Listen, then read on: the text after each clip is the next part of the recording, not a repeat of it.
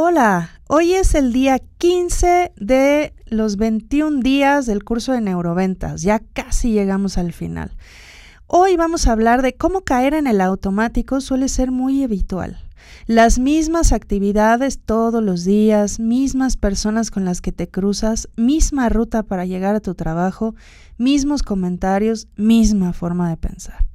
Así es que vamos a ver 10 preguntas que nos saquen de la caja o el out of the box.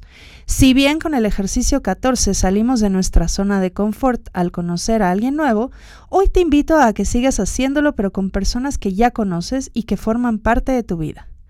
Haz una lista de 10 preguntas diferentes para hacerle a alguien cercano de tu entorno.